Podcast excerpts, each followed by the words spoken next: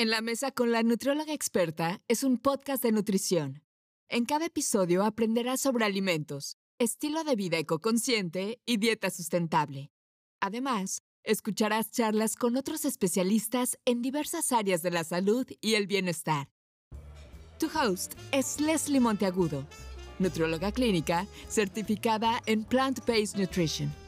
Vive en París desde el 2014 y ayuda a muchas mujeres a optimizar su salud a través de la alimentación. Hola, te doy la bienvenida a un nuevo episodio de La Mesa con la nutrióloga experta. Me llamo Leslie Monteagudo y soy maestra en nutrición clínica, especializada en nutrición a base de plantas. Un suelo fértil es fundamental para el bienestar de los humanos, así como de su existencia, por lo que existen prácticas respetuosas como la agricultura regenerativa, cuyo objetivo es beneficiar y revitalizar al, mismo para mantenerlo en condiciones adecuadas y así seguir sembrando alimentos para las generaciones del mañana.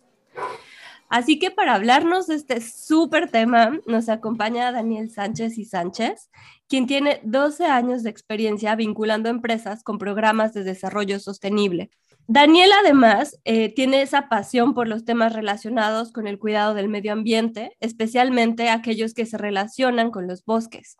Desde el 2010 ha trabajado en Reforestamos México, una organización civil mexicana enfocada a la protección de ecosistemas forestales, y anteriormente además trabajó en la Comisión Nacional para el Uso y Conocimiento de la Biodiversidad, en donde tuvo oportunidad de comprender la importancia de estos temas para el desarrollo sostenible de México y de la sociedad en general. Dani, te doy la bienvenida y te agradezco mucho haber aceptado compartir micrófono la mesa con la nutrióloga experta.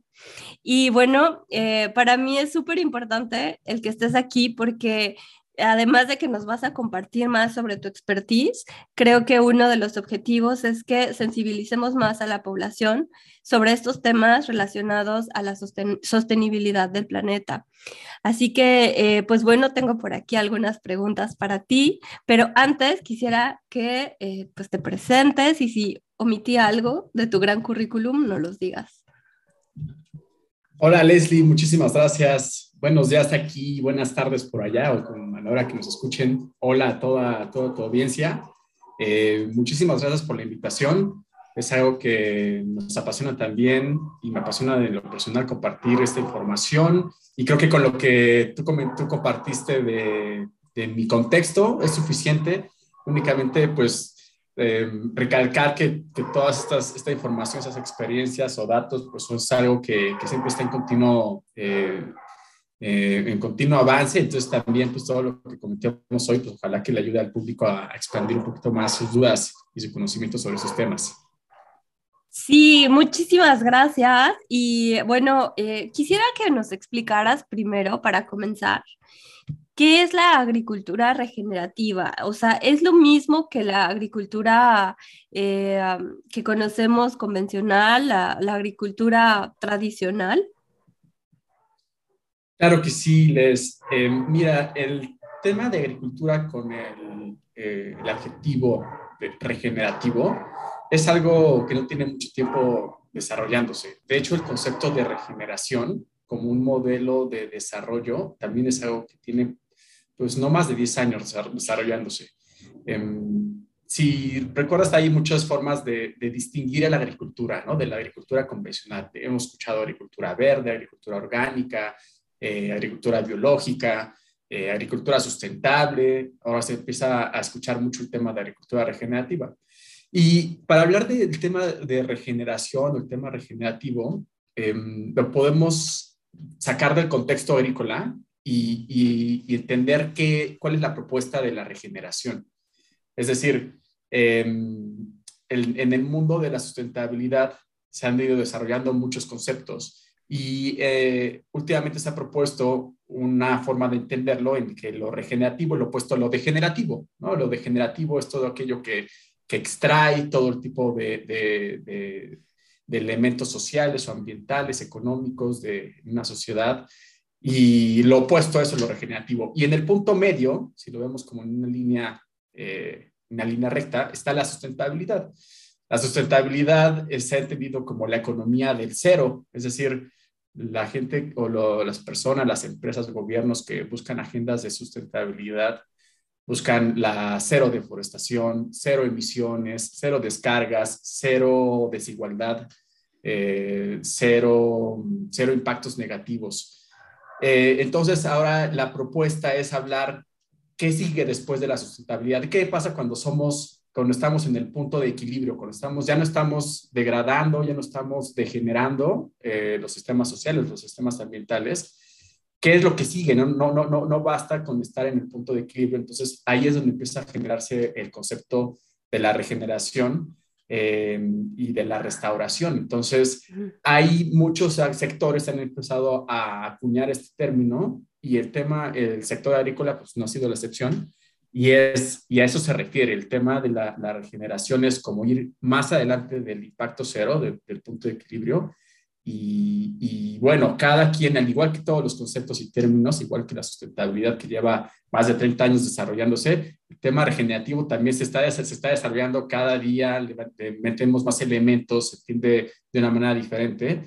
Eh, entonces, en realidad también lo que invita a pensar o a reflexionar el concepto regenerativo es no verlo únicamente desde el, el ámbito de cuidado del medio ambiente, sino también el tema social, los temas económicos, los temas políticos, los temas culturales, para hacerlo mucho más holístico el concepto y, no estar nada más pensando en temas de, cuidado ambiental. Ok, pero eh, esto que mencionas es cierto, o sea, la, el término suena muy nuevo, pero en realidad eh, creo que lo más importante que, que hay que rescatar es ¿En qué consiste? ¿Cómo lo hacen? Eh, ¿qué, ¿qué, significa regenerar en términos de agricultura? O sea, ¿es el cuidado de los suelos? ¿Es el impacto que tiene a lo mejor el, la siembra en sí? ¿O, mm, o cuidar otros recursos como el agua? ¿Qué, ¿Qué es lo que envuelve a este concepto? Se está desarrollando el término y el concepto año con año. Y creo que se está construyendo sobre lo que ya existe, es decir, los avances en términos de agricultura sustentable, agricultura orgánica, agricultura biológica, que, que llevan un muy buen avance en términos ambientales. Y ahorita quienes están tomando más liderazgo sobre esto, pues son los centros de investigación académicos, algunas empresas que están como tomando este, este concepto como estandarte y mucho está enfocado hacia lo que tú mencionaste al inicio de la plática, o sea, los suelos fértiles, los suelos sanos, que de ahí, base de ahí eh, parte mucho de la sostenibilidad de este tipo de acciones. ¿no? Si se pierde el suelo, difícilmente se puede recuperar eh, en miles de años y entonces hay que abrir otras zonas nuevas para hacer agricultura. Eh, los elementos que ahorita están siendo como los pilares de la agricultura regenerativa es cuidado de suelos, eh, cero labranza, em, el uso de fertilizantes que no sean nocivos para la biodiversidad que, vive en el suelo, eh, cuidar las emisiones de dióxido de carbono que se emiten al trabajar la tierra, ya sea a través del arado o a través del uso de maquinaria, Em, em, y, buscar la máxima captura de carbono en el suelo. Em, de manera complementaria, también ya hay quien empieza a hablar sobre el, separarse o el deslindarse de los monocultivos, es decir, eh, buscar que haya mayor biodiversidad en las plantaciones, eh, por lo menos que haya, que haya, un cultivo, una rotación de cultivos que puedan eh, estar, estar respondiendo hacia la eh, la capacidad del suelo para los nutrientes que, debe de haber en su ciclo natural. Y, eh, y, bueno, esos son como los elementos básicos, ¿no? En donde lo, mínimo que debería comprender la agricultura regenerativa. De ahí se están desarrollando como cosas más innovadoras, como hablar de, bueno, una agricultura regenerativa debería de ser una agricultura que no genera deforestación, por ejemplo tomando en cuenta que la agricultura y la ganadería son las principales causas de deforestación a nivel mundial. Entonces, bueno, debe ser un, enfoque que sea cuidado. Por ejemplo, otro tipo de enfoque, eh, el cuidado del agua, que, la, que, el, que, el, agua no se contamine o cuidar el agua de la que depende esa agricultura. Y si lo complejizamos mucho más, es eh, el tema social, es decir, la, el, como sabemos en el mundo, pues los agricultores son en su mayoría pequeños, pequeños agricultores. Eh, entonces el tema social es muy importante de, incluirlo, el cómo se, se, están aplicando las mejores prácticas sociales en el sector agrícola, que no haya mano, mano, mano de obra de niños que son forzados a trabajar o eh, que no haya un desplazamiento de personas que viven en esas zonas para establecer estos cultivos agrícolas, aunque tengan toda la variable ambiental. Entonces, eh, es, es, un, es, un, concepto que hace 20, eh, 30 años era mucho más fácil de entender porque nada más buscábamos los aspectos ambientales positivos. Ahora, pues se ha complejizado más hasta temas de género, ¿no? El tema, cuál es el rol de la mujer en el tema agrícola, cuál es el, el rol de los jóvenes, el rol de, de las personas de la tercera edad. Eh, cómo es que estas personas pueden cumplir sus sueños, eh, teniendo un, un mercados que, que, paguen de una manera justa su, su, trabajo y el cuidado que hacen de su tierra. Entonces, pues bueno, eh, sé que tal vez pueda ser como mucho más complejo de entenderlo como lo, lo iniciamos hablando, de, suelos sanos y fértiles, pero bueno, todos esos elementos han sido, han ido incorporándose a la conversación. Y lo que mencionas es, es muy uh, cierto, ¿no? Que existe esta explotación de, de personas que en, en, el caso más triste es que sean niños que estén involucrados en la agricultura, porque pues por las condiciones sociales, económicas de la región.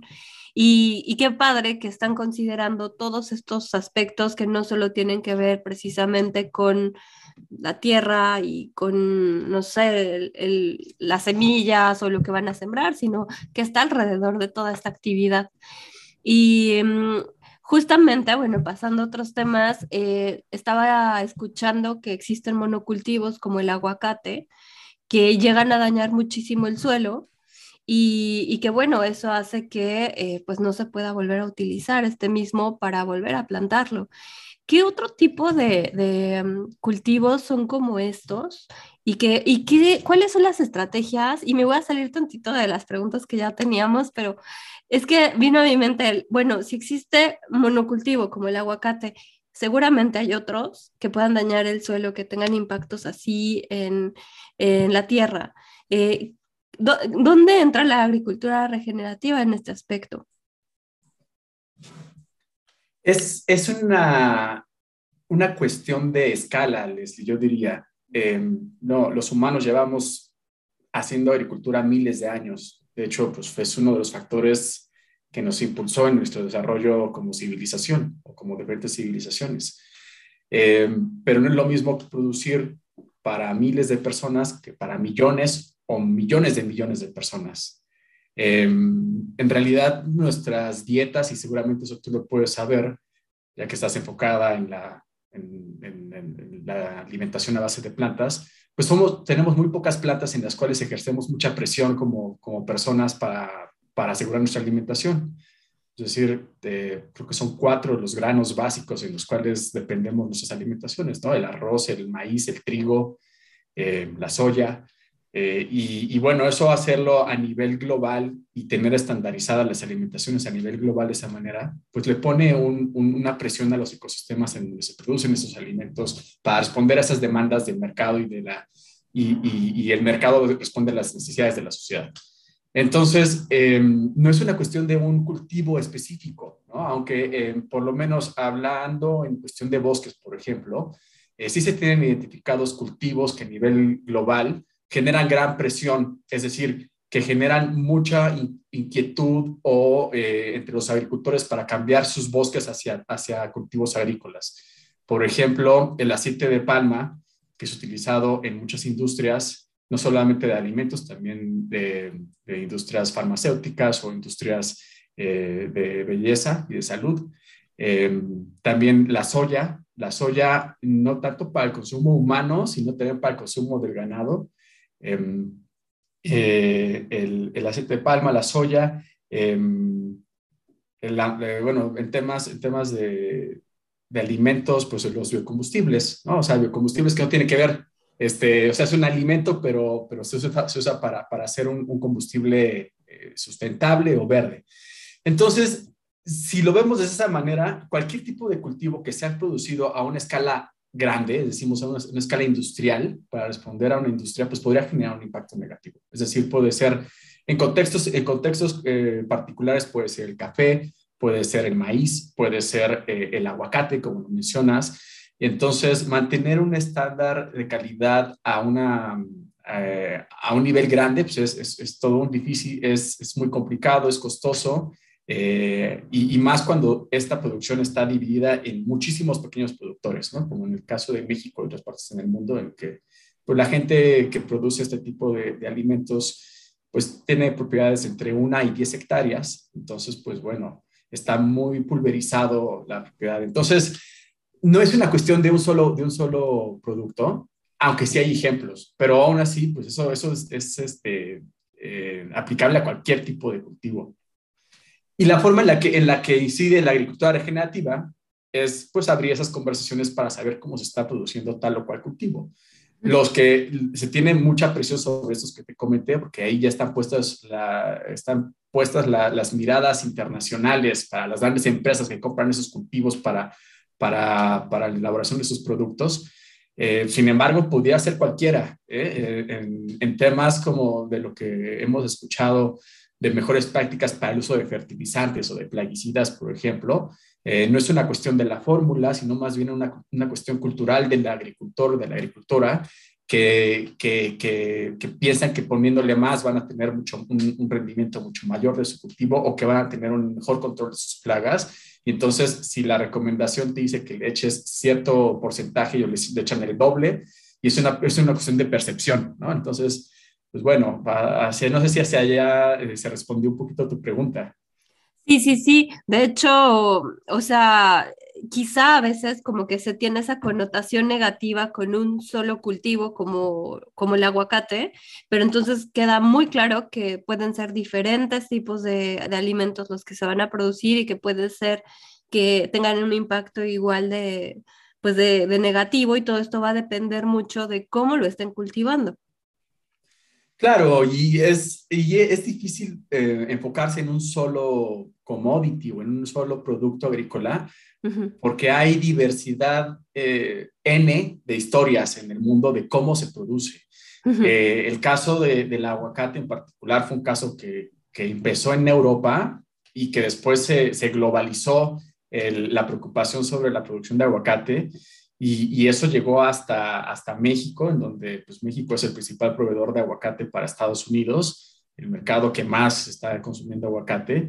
Y, y, entonces empezaron a hablar de qué pasaba entre el aguacate y el agua, el, el aguacate y los bosques. Y es una realidad que eh, el problema de los bosques en este caso es que es poco competitivo frente a otras opciones económicas que tienen los agricultores para tomar una decisión. Entonces, eh, si los bosques no generan un, beneficio económico para sus dueños y sus dueñas, esto, esto es un incentivo fácil para que se cambie hacia cualquier tipo de cultivo que genere un rendimiento económico. En este caso, el aguacate es uno de los cultivos que da mucho más retorno de inversión cuando, cuando haces el cambio. Entonces, pues es también una, eh, pues una, una decisión que toman que es entendible, eh, sin embargo, como te comento, pues es aplicable en cualquier tipo de contexto. Es, es, es difícil estandarizar y, decir que, por ejemplo, que todo el aguacate está siendo mal producido en todos lados del mundo.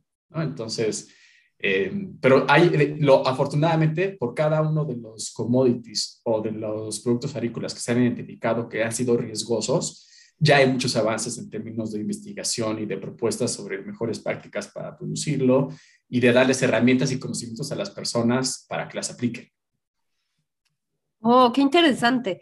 Y mm, bueno, ahorita que estás hablando de los bosques, yo sin ser una experta en este tema, quiero saber qué relación hay entre, entre los bosques, la agricultura, la alimentación humana. O sea, si me dices los bosques, pues lo único que viene a mi mente es que los bosques pues van a producir a lo mejor una gran cantidad de oxígeno, que es lo que quizás se necesita para pues contrarrestar el dióxido de carbono, pero hasta ahí me quedo. Cuéntame más. Claro que sí, Leslie. De hecho, es, es algo que encontramos que es bastante común eh, en México y en todas otras partes del mundo. Tenemos una, muy, una cultura muy escasa o eh, sobre el conocimiento del bosque como humanos, ¿no? siendo que es uno de los ecosistemas de los cuales más hemos, hemos dependido para nuestro desarrollo como civilización. Y, conocemos poco sus elementos, conocemos poco sus servicios y para qué sirven eh, y cuál es su importancia. Eh, entonces, sí, por lo general, cuando la gente piensa en bosques, pues lo, simplifica a árboles, eh, a oxígeno y en muchos casos se, estas imágenes que vienen a la mente a veces están un poquito romantizadas. Hay gente que piensa tal vez hasta en películas como Bambi, en donde todo es este, felicidad y, y, como un mundo extraordinario, muy alejado de mi vida día a día. Sin embargo, en los, en los, en los bosques se desarrollan muchísimos elementos de biodiversidad, es decir, en los, en los bosques, hablando de alimentos, eh, hay hongos, ¿no? hay, eh, los, en los bosques se producen la mayoría de hongos comestibles o hongos medicinales, eh, o todos los hongos que reintegran a, la, a, los organismos cuando dejan de ser vivos al, al ciclo natural de la vida. En, la, en, los árboles, en, la, en, los bosques hay, hay, hierbas, hay arbustos que también son medicinales o son alimenticios. Eh, hay también árboles, que es el elemento más conocido. Los árboles también hay muchos árboles que son comestibles, tanto sus raíces como sus, em, eh, sus cortezas para hacer eh, test o hacer temas de, salud. sus hojas también se comen. Los frutos, ¿no? los frutos pueden ser frutos secos o las bayas que conocemos que ahora se producen en, pues en, invernaderos, pero pues también de manera natural existen en los bosques. Eh, las abejas que viven, que dependen de los bosques y de las plantas que hay para polinizar y que se, produce la miel. Em, es decir, en términos de bosques y alimentos, hay muchísima relación, Eh, eh, antes de que los humanos nos estableciéramos para, para establecernos eh, a través de la agricultura y dejar de ser sedentarios, pues, pues en los bosques se encontraban pues, los diferentes eh, alimentos que se necesitaban y también de, eh, de, proteína animal. En los bosques hay venados, en los bosques hay osos, en los bosques hay pescados, hay ríos, en, en, los bosques pues hay cualquier infinidad de vida animal. Los bosques son el ecosistema que alberga más, mayor biodiversidad en el mundo. Y entonces eh, ¿Cuál es su relación con la agricultura? Bueno, la relación de la agricultura entre bosques y, y, bueno, el sector agrícola, pues es, yo creo que es una moneda de dos caras. Por una parte, los bosques generan servicios para la agricultura, es decir, eh, si lo vemos en una escala un poco más grande, cuando vemos un paisaje, conocemos que el agua que, que, que se utiliza en la agricultura tiene que venir de algún lugar. Eh, en ese sentido, eh, los bosques son grandes captadores de agua en el mundo que después le proveen el agua a diferentes sectores como la agrícola. Esa es, digamos, como que la, la cara positiva, pero la cara negativa, pues ha sido que la agricultura se ha expandido a, costa de los bosques. Como la tala. A, a, través de la tala clandestina o la tala, o la tala legal o ilegal, ¿no? O sea, es decir, eh, eh, los gobiernos tienen mecanismos para definir en dónde debería de haber o no debería de haber agricultura. Y, bueno, el cambio de uso de suelo de un bosque hacia el sector agrícola, pues es la cara negativa. Entonces, eh, cuando, cuando, cuando cambiamos una hectárea o varias hectáreas de, bosques para establecer un cultivo agrícola, pues se pierden los servicios ambientales que genera ese bosque, se, se, pierde la, la, la, biodiversidad que alberga ese bosque a costa de pues, tener más espacio para producir alimentos. Y eh, ahorita que mencionas, mencionaste algo de, la, mm, de los bosques que pertenecen a las personas, o sea, en mi mente jamás había la idea de que, de que un bosque podía pertenecer a una persona. Yo creía que los bosques son como propiedad más de, de los estados o cómo está esa parte? O sea, ¿sí puede haber bosques que pertenecen a personas? Por supuesto, Leslie. También es una de las cosas que, que desconocemos mucho de, los bosques. Eh, por lo general, en cada país es diferente la historia. Como bien lo supones tú, eh, hay países en donde la mayoría de los bosques son, son propiedad privada o propiedad del gobierno. Incluso son reservas. Son reservas protegidas. Eso es lo que, sí, eso es la, forma más simplificada de, entender un bosque, como que es el gobierno es el dueño y el gobierno lo cuida. Em, Pero en ese punto México es, un, es una excepción a la regla del mundo. En México, después de la Revolución Mexicana, todas las tierras fueron distribuidas a la, a la gente que, que, participó en la, en, en, la lucha de la revolución y se, y se creó una nueva figura que es social, que son ejidos y comunidades. Y en nuestro país, en México, eh, acerca del 60-70% de los bosques son propiedad de ejidos y comunidades, es decir, son propiedad comunitaria que eh, para hacer una visión de su desarrollo, toda la gente tiene que estar de acuerdo a través de sus asambleas. Eh, es decir, eh, eso complejiza, pero también es algo que agrega valor a, los bosques de México, que, que, sea propiedad de mucha gente, de toda una comunidad, de todo un ejido, y que no nada más sean propiedad de, de, de agentes privados o del gobierno. Entonces, pues bueno, esa es la relación. La, verdad es que la gente también cuando pensamos que los bosques nada más son árboles y es oxígeno, eh, dejamos de lado al elemento humano, ¿no? O sea, no pensamos que hay, que hay, que hay, hay gente que vive en los bosques. Eh, en México nada más viven alrededor de 11 millones de personas viven en los bosques. Eh, y tampoco, entonces, no hacemos la conexión con que en los bosques hay gente viviendo y hay gente generando productos de los bosques que le dan rentabilidad a estos bosques y generando servicios también como el ecoturismo, como eh, ahora que está muy de moda el, tema de las bicicletas de montaña. Entonces, eh, tampoco vinculamos a los bosques con los mercados. Entonces decimos, bueno, los bosques es algo muy apartado de mi, de mi vida diaria, es algo apartado de mi alimentación, apartado de, de, mi toma de decisiones, y entonces nada más está ahí disponible cuando quiere ir a una reserva eh, a visitarlo y, y hacer un día de campo, tal vez. Ok, y bueno, entonces ahora que mencionas esto de la de después de la revolución, quiero pensar que esta idea de Zapata de la tierra es de, quien la trabaja o algo así era la frase. entonces quiere decir que eh, quienes viven ahí son propietarios de esas hectáreas. Exactamente, los, la gente que vive ahí son los, son los propietarios de esos bosques. Es, una, es, una, es un, un elemento muy interesante porque cada, cada persona que es miembro de esas comunidades, de estos ejidos o comunidades, ejidos es más, está más pensado como agente rural campesina y una comunidad está más pensada para comunidades indígenas em, en México. Entonces, bueno, estas personas en su individual tienen parcelas eh, que se les dan a las familias o, por persona y cada una de esas personas tiene entre una y cinco hectáreas que van y trabajan de manera eh, con, con, un, propósito agrícola ¿no? Siembran maíz, siembran calabaza, siembran frijoles, siembran otro tipo de, de, productos agrícolas, pero a su vez ellos como, como personas son, son eh, dueñas del bosque.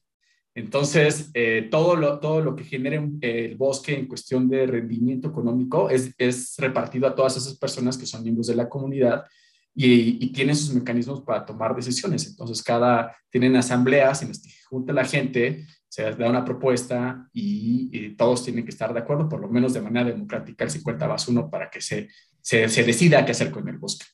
Entonces, este, pues es una relación muy interesante. Lo es, lo es, y sobre todo que esto que estás mencionando, o sea, de verdad que eh, me sorprende que todo esto que me dices, porque eh, la idea sí es esa, la idea es, bueno, el bosque es una zona donde solo hay estos tipos de animales, o sea, quizá haya uno que otro habitante, pero, pero en realidad es todo un sector que genera ingresos para muchas personas y que, bueno, quiero entender que parte de, de, las misiones que hay y en, en, donde tú trabajas, en Reforestamos México, es que pues también este tipo de ecosistemas se preserven. Por supuesto, y de hecho nuestro, nuestro, nuestra propuesta, nuestro modelo de intervención está basada en aumentar la competitividad de estos bosques. Nosotros creemos que un bosque que es rentable va a ser un bosque competitivo y va a ser un bosque que se va a preservar. Sí, cuando la gente ve que tiene un, beneficio a su bolsillo, le pone mucho más interés a su cuidado a su preservación y su protección. Entonces, es una de, las, de los mecanismos que hay. Hay otros que son totalmente de conservación o más sociales. Nosotros estamos más enfocados en, en el tema económico. Entonces, sí nos interesa siempre estar experimentando de qué manera las, las personas pueden sacarle una rentabilidad a su bosque haciendo un manejo sustentable del mismo. Em, a través de la venta de la madera, eh, haciendo una, una, extracción sustentable de la madera con los mejores estándares internacionales que hay para hacerlo, abriendo nuevos, nuevos proyectos como el ecoturismo, como el que te comentaba. ahora se están generando nuevos mercados como el de eh, los toros, que se abrió el, cambio climático, entonces hay gente que, que, puede estar vendiendo sus servicios ambientales por la captura y la retención del carbono que hacen sus bosques y bajo estándares internacionales aprobados, pues participar en mercados voluntarios o regulados sobre el carbono. Es decir, la gente tiene, tenemos que encontrar nuevos modelos de emprendimiento y de negocios que, que, le puedan abrir a una comunidad forestal eh, o su, abanico de, generación de ingresos y entonces que no tengan una necesidad de convertirlo hacia una actividad agrícola o ganadera o peor aún, dejar esas tierras y migrar hacia las ciudades o hacia otros países para encontrar empleo. Entonces, el, pues bueno, esa es nuestra, nuestra, nuestra propuesta de modelo. Eh, y bueno, lo hacemos con todo el mundo, lo hacemos con empresas, con ONGs, con, con jóvenes, con, con comunidades con gobiernos eh, y es, es una labor de siempre estar experimentando y modificando. Y sobre todo sensibilizar ¿no? a estas comunidades para que puedan darle el mejor uso, como lo mencionas.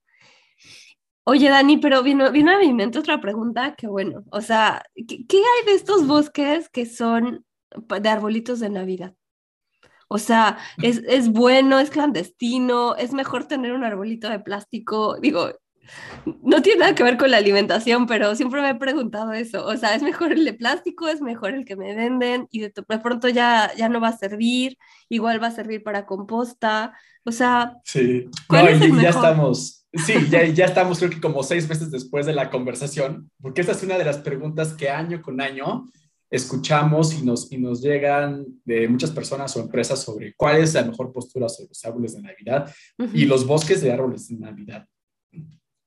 Em, en, nuestro, en nuestro caso, las experiencias que hemos, que hemos conocido, em, vemos que los árboles de, Navidad son establecidos en, en, tierras que ya han sido deforestadas. Es decir, que antes a lo mejor tenían una, una vocación agrícola o ganadera, pero que por eh, alguna, algún motivo han perdido su, su, capacidad para producir alimentos. Entonces, lo mejor es establecer una plantación forestal eh, una plantación forestal comercial como los árboles de Navidad. En sentido ambiental, nosotros entendemos que es mucho mejor tener árboles de Navidad que un cultivo agrícola, porque tienes árboles ahí creciendo durante 5, 6, 7 años, almacenando carbono, eh, haciendo una, una infiltración del agua hacia el suelo. Pero bueno, por, por, otra parte, pues son, son monocultivos y en algunos casos son especies que no son de la región o son especies, especies exóticas. Sin embargo, pues es mejor tenerlo, esos, esos bosques eh, con arbolitos de Navidad que van a ser vendidos y que, y que tal vez están dañando mucho menos el suelo, eh, como lo podría hacer la agricultura o la ganadería. Eh, en la Ciudad de México es interesante, un dato que hemos escuchado es que es la ciudad en la que hay mayor consumo de árboles de Navidad en el mundo.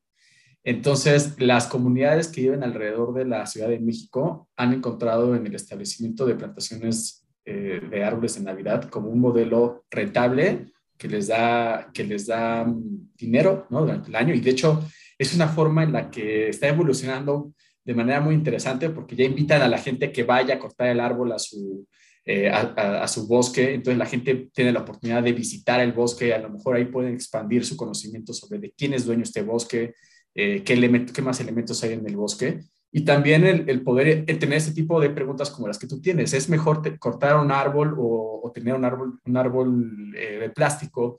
Eh, y ahí es una, una, elección propia. La verdad, nunca hemos visto un análisis científico de, que haga una comparación de una, una u otra opción. Nosotros lo que, lo que siempre promovemos es que hay que desmitificar el, el hecho de cortar un árbol.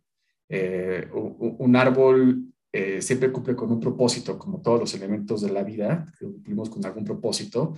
Y, hay árboles que su propósito es ser ese, es, es, ser un árbol para hacer una decoración en, en, una época del año, una época navideña, es una oportunidad para traer un, elemento del bosque a la casa. En términos de salud, em, en Japón está muy avanzado como, como el, tener el aroma de un, de un pino en tu casa genera otro tipo de, reacciones químicas en tu cuerpo. Eh, entonces, es decir, es una forma de, vincularte personalmente con los bosques a través de un elemento tan simple como es un, pino. Claro que al cortarlo, después hay que ver todo lo, todo la, manera, que se haga de una manera responsable. Es decir, que no, sea, que no se haya cortado un bosque para establecer una, una plantación de árboles de Navidad eh, que la gente que los vende pues está, está teniendo las mejores prácticas internacionales que hay. Y sí hay, aquí en la Ciudad de México cercanos hay, hay plantaciones de, árboles certificadas. Y, y, finalmente, pues sí, los árboles tienen un, ciclo de vida. Eh, aquí en la Ciudad de México, cuando los tiramos, el gobierno de la Ciudad de México los recolecta todo, los tritura y después toda esa... Eh, ese residuo que sale de su trituración es, con lo que cubren los parques, con lo que cubren los, los camillones que hay en la ciudad para proteger el suelo y evitar su erosión y evitar su pérdida. Entonces, sí hay, es, cada ejemplo es, es, importante, pero sí, siempre nos encontramos con esa percepción de que cortar árboles es malo y es algo que no deberíamos estar fomentando y nosotros, nosotros vamos en contra de ese, de ese, de ese mensaje. Ay, qué bueno que me lo dices, porque yo de verdad cada que tengo un árbol de Navidad de estos, o sea, me preguntaba, ¿y si es mejor usar el que siempre tenemos de plástico? Pero escuchaba un podcast de ciencia donde decían que los de plástico podían tener sustancias nocivas por el, de lo que se producen, entonces que puedes estarlas inhalando sin saberlo y que es mejor tener uno natural. Y, qué, qué, bonito que dices que sí existe esta parte donde no solo se queda ahí el pino, sino también están dándole ese proceso sostenible a los residuos de los pinos que se usaron como arbolitos en puntos de recolección. Creo que esa es la clave, ¿no? Que la gente sepa dónde están estos puntos de recolección y que los lleven ahí. Exactamente. Y de esa manera, pues el, el, carbono que está almacenado en su biomasa se queda ahí pues, por N tiempo. Eh, lo que sería algo no recomendable sería quemarlos, por ejemplo. Ok, ok. Bueno, pues tomen nota, ¿eh? No, no se pongan a quemar sus árboles de Navidad después de que ya no les sirven. ¿Y cuáles son bueno, ya llegando como a esta parte final, me encantaría que nos compartas, Dani, cuáles son esos principios de la agricultura regenerativa que nos podemos llevar a nuestras casas. Sin ser a lo mejor parte de una comunidad como la que nos mencionas, a lo mejor estamos en la ciudad, pero queremos hacer de alguna manera pues este proceso mucho más amigable con el ambiente. Eh, ¿qué, principios podríamos llevarnos? A lo mejor uno, dos o tres que nos puedas recomendar. Es una excelente pregunta, Leslie, porque cuando todo lo bajamos a nivel personal, entonces surgen las preguntas de cuál es mi rol o cuál es, qué es lo que yo puedo cambiar o puedo hacer para contribuir a tal solución o para no estar, no ser parte de un problema. Eh, y hablando de agricultura regenerativa como consumidoras y consumidores, ¿qué es lo que nos toca hacer? Mira, creo hay hay muchos movimientos a nivel eh, internacional partiendo desde la fuente, ¿no? De dónde viene mi alimento. Es decir, eh, preferir los alimentos cultivados localmente dentro de, de, tu ciudad o cercano a tu ciudad y darle, y darle salida a esos, a esos productos antes de comprar un, alimento que tal vez tuvo que ser refrigerado y, traer, y haber sido traído desde el otro lado del mundo para que tú puedas cumplir con, con tu necesidad de querer comer un, un, alimento específico en tal día o tal hora. Entonces, eso sería yo creo que el primero, el, buscar la fuente, dónde viene, que sea lo más cercano donde tú estás. Con eso evitamos que haya emisiones de carbono por, por el movimiento, promovemos las economías locales de la gente que vive, que vive de eso y que está generando productos. el segundo sería buscar una diversidad en la alimentación. Em, eh, seguramente en tu podcast que está enfocado a la nutrición en base de plantas, has promovido el, el, tema de no consumir carne o, disminuir el, el, consumo de carne.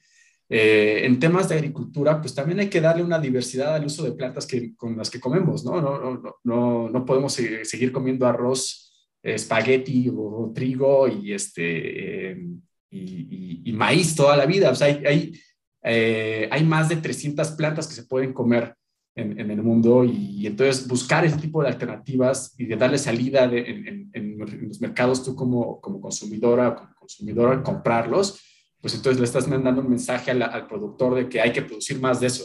Entonces hay que quitarle un poquito de espacio al arroz, al maíz, eh, a, a, lo que se está haciendo para meter ese tipo de cultivos que la gente también ya está. Entonces meterle un poquito de imaginación hasta para la cocina, integrando nuevos elementos, que sea más diversa, más tu, tu elección. Em, y en tercer lugar, pensando en el, uso sustentable de nuestros alimentos, en, evitar el que, estos alimentos se vayan a la basura sin, ser usados eh, o, que, se, que se pudran, que es algo que, que muy frecuentemente nos pasa a, todas, a todos en nuestras casas, que no le medimos bien a nuestras compras. Entonces, de repente llega el fin de semana y tenemos ahí mucha comida que se está pudriendo y pues hay que, hay que tirarla a la basura. Hay también muchos movimientos y más allá, eh, pues en donde tú vives, en Francia, en, Europa, en Estados Unidos, aquí en México también, que, que hacer, hacer una recolección de, de, de, comida para ser utilizada para otros fines. Eh, de hecho, ya están movimientos ciudadanos que, que, hacen intercambios de alimentos, que hacen eh, recolección de, alimentos que pueden ser utilizados por otras personas.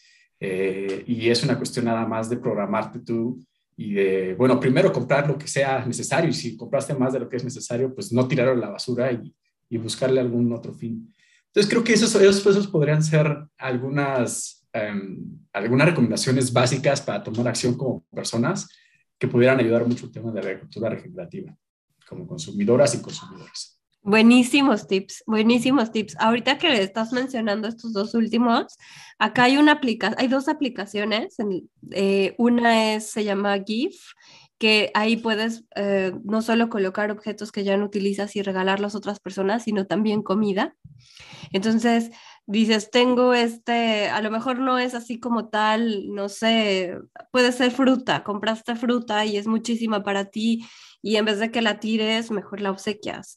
Y hay gente que va hasta tu casa, o sea, la reserva, va hasta tu casa y entonces se lleva ese alimento.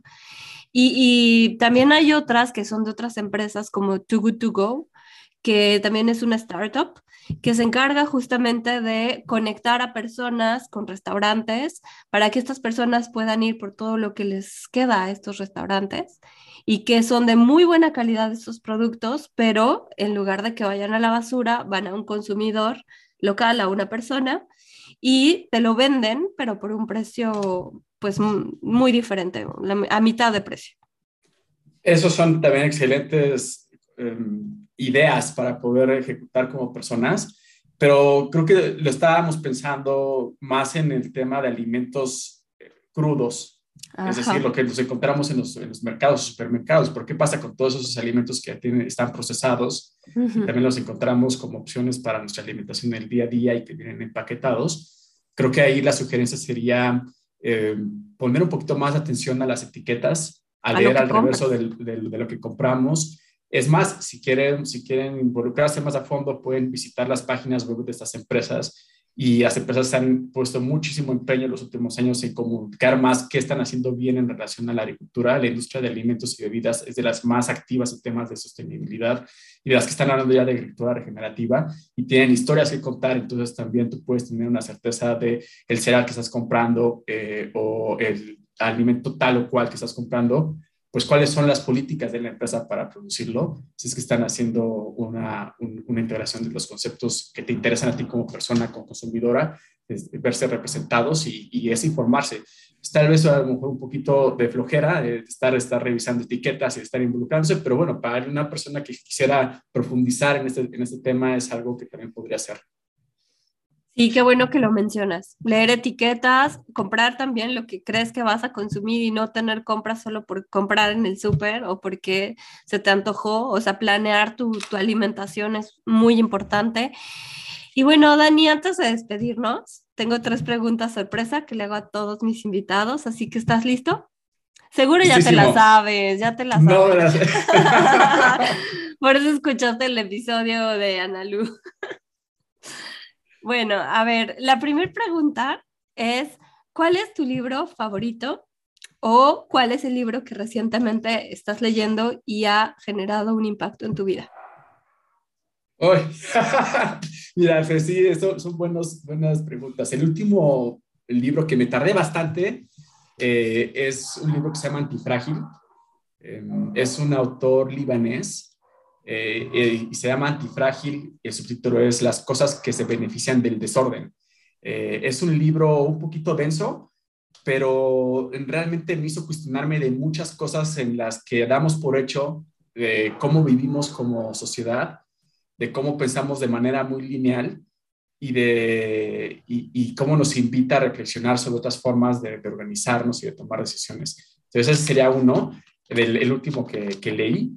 Y el, eh, uno de mis libros favoritos es eh, otro que se llama De animales a dioses, eh, de, un autor israelita, que cuenta de manera breve la historia de la humanidad eh, cómo no hemos, nos hemos ido desarrollando como sociedades y como civilizaciones y que de hecho hace mucho énfasis al tema de la agricultura y el tema de la alimentación para, para todo tu, tu público que le interesa esos temas. Son, esos son dos libros que recomiendo mucho. Uno es mucho más light de leer, de animales a dioses, y el otro es un poquito más denso, pero ambos son muy buenos. Grandes recomendaciones. De hecho, las voy a poner en la descripción del episodio por si quieren ahí buscarlos. Con todo y los autores, ahí me los voy a investigar. Y segunda pregunta, ¿cuál es tu serie favorita o película favorita? Mm, mira, mi serie favorita en este momento, porque la estoy volviendo a ver junto con mi novia, es la serie de Vikingos. Em, y, y, de hecho, hablando mucho del tema de agricultura, eh, es algo interesante ver cómo estos pueblos vikingos buscaban expandirse para mejorar su agricultura, ¿no? poder encontrar suelos más fértiles donde poder cultivar de manera más fácil. Bueno, esa es una que, que, me, que me, me, agrada mucho, pero mi serie favorita eh, por toda la vida ha sido Los Simpson. Me encanta siempre su, su, su crítica social y su forma de, de, traer temas interesantes a, pues a través de una caricatura. Y pues bueno, yo crecí, fui de esas generaciones que creció con Los Simpson. ¿Eres de los que de pronto saca frases de Los Simpson para la vida diaria? Me las sé todas. ok. Eh, te lo digo porque mi esposo es fan también y de pronto me sale con unas frases que yo pienso que, o sea, que está hablando seriamente y de pronto ya me dice, es de los Simpson y yo, oh. Eso soy yo.